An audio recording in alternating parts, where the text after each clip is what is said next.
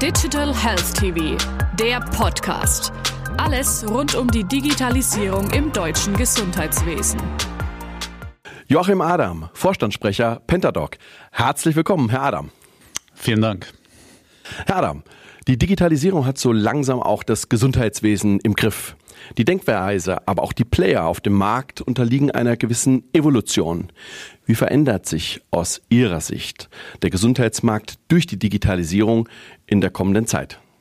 Ja, Digitalisierung, Gesundheit, äh, beides, beides Themenfelder, die ja auch zu den, zu den Megatrends äh, der, der Gesellschaft äh, gehören mittlerweile prägen, prägen diese Themen unser, unser tägliches Leben und, und sind natürlich somit auch zwangsläufig in den Management-Etagen angekommen. Ähm, was man dabei gänzlich unterschätzt, ist jedoch der Bestand oder der Tatbestand, ähm, des letztendlich die Kundeneinforderungen, die mit, die damit einhergehen, äh, auf einem ganz anderen Niveau angesiedelt sind.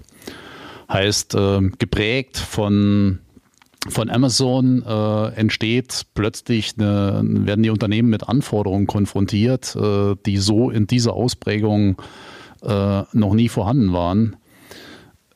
Und ich rede an der Stelle tatsächlich von einem, von einem echten Paradigmenwechsel, äh, von, von einer analogen, ja, eher, eher fast statischen äh, Behörde hin zu einer modernen Organisationsform für digitales Gesundheitsmanagement. Das sind die Rahmenbedingungen, die strukturellen Veränderungen. Aber welche Veränderungen müssen aus den Unternehmen heraus geschehen? Und vor allem, wie sieht die Realität dort aus?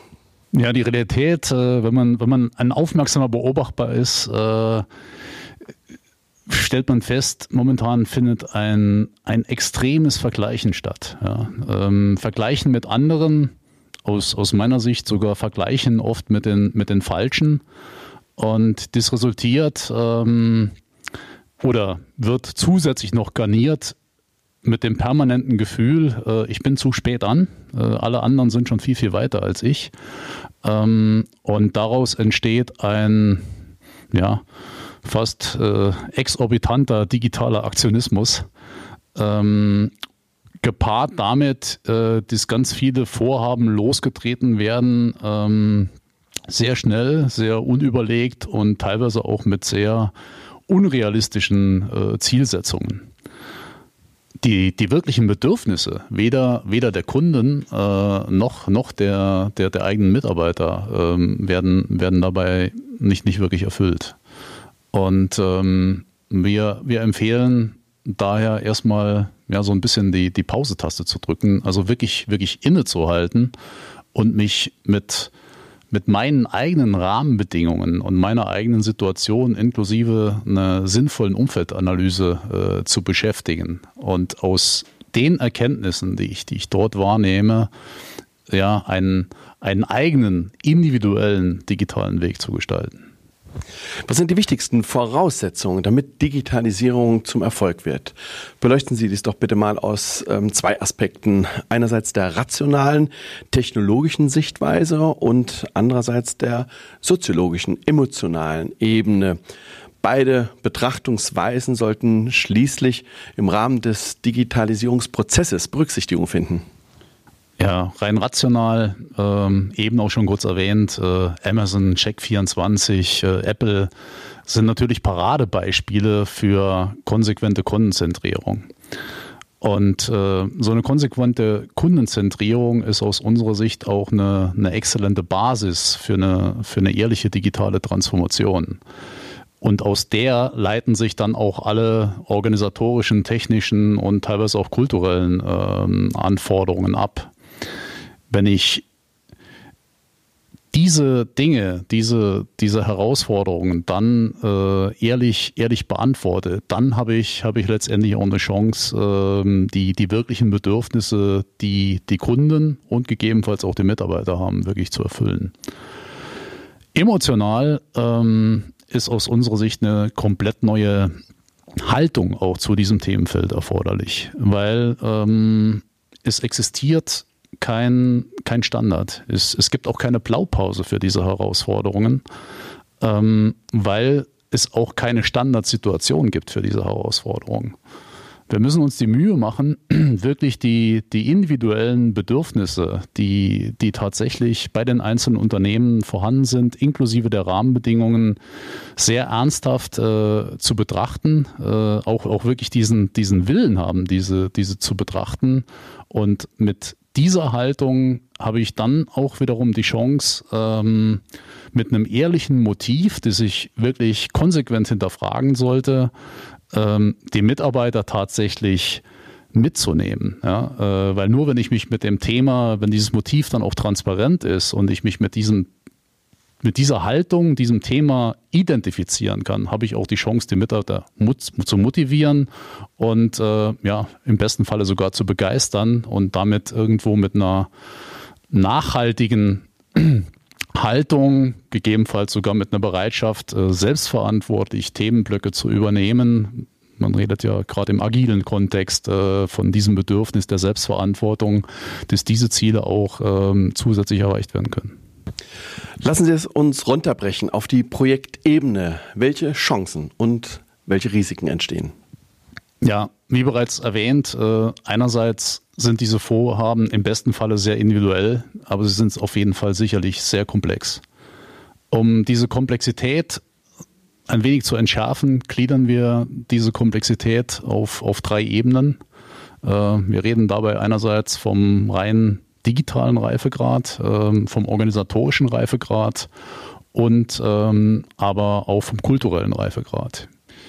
Was für viele Unternehmen gänzlich neu ist, dass all diese drei Dimensionen tatsächlich die gleiche Wichtung innehaben und im besten Falle eng miteinander verzahnt sind.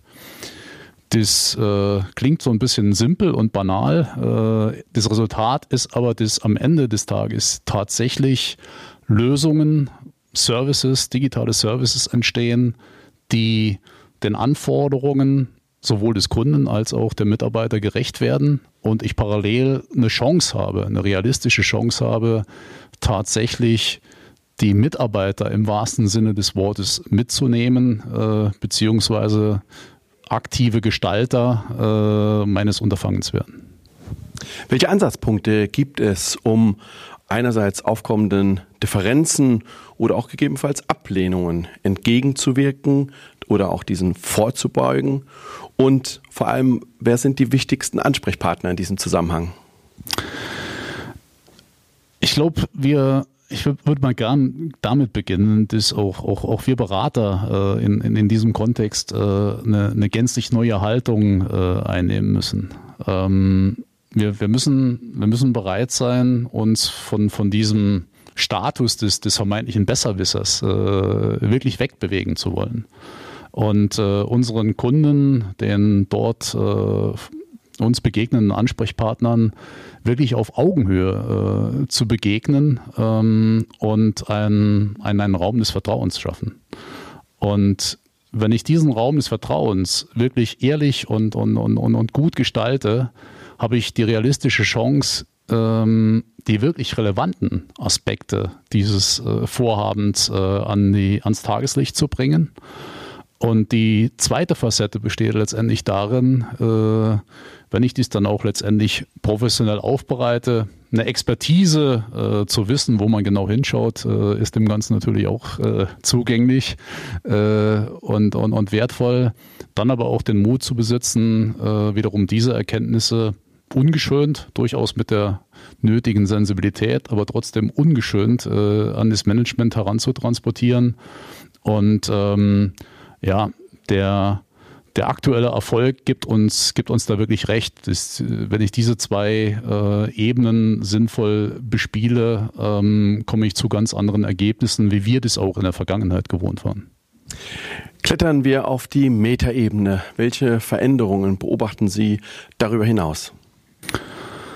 Ja, Metaebene, äh, gutes Stichpunkt. Äh, nehmen wir nun mal die aktuellen Entwicklungen, äh, die sich, die sich rein durch, durch äh, die derzeitige Corona-Pandemie äh, zeigen. Ähm, vieles, vieles von dem, was sich heute im, im digitalen Umfeld zeugt, äh, zeigt, wer wäre vor einem Jahr noch, noch, noch völlig undenkbar gewesen. Ja, es gibt ja nahezu nichts, was irgendwo äh, remote oder, oder online abbildbar oder gestaltbar wäre. Ähm, selbst wir haben in den letzten Monaten selbst komplexe Befähigungsprozesse oder, oder Teambuilding-Prozesse nahezu äh, komplett online abgebildet. Was man aber nicht vergessen darf, ähm, für den Großteil ähm, der, der Menschen ist, ist mobiles Arbeiten trotzdem immer noch äh, komplettes Neuland.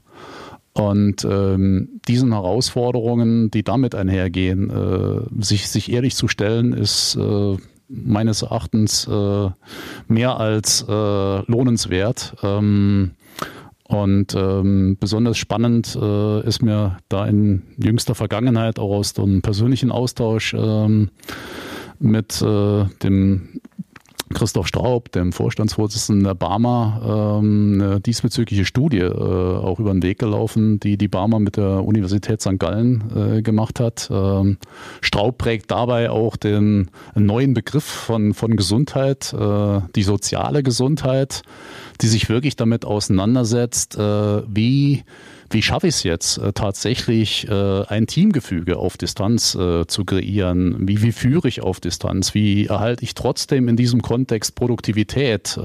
Wie kann ich Führungskräfte, wie kann ich Karriereleitern gestalten trotz, trotz Distanz? Ähm, und ja, ich kann, kann nur jedem empfehlen, sich mal mit dieser Studie auseinanderzusetzen.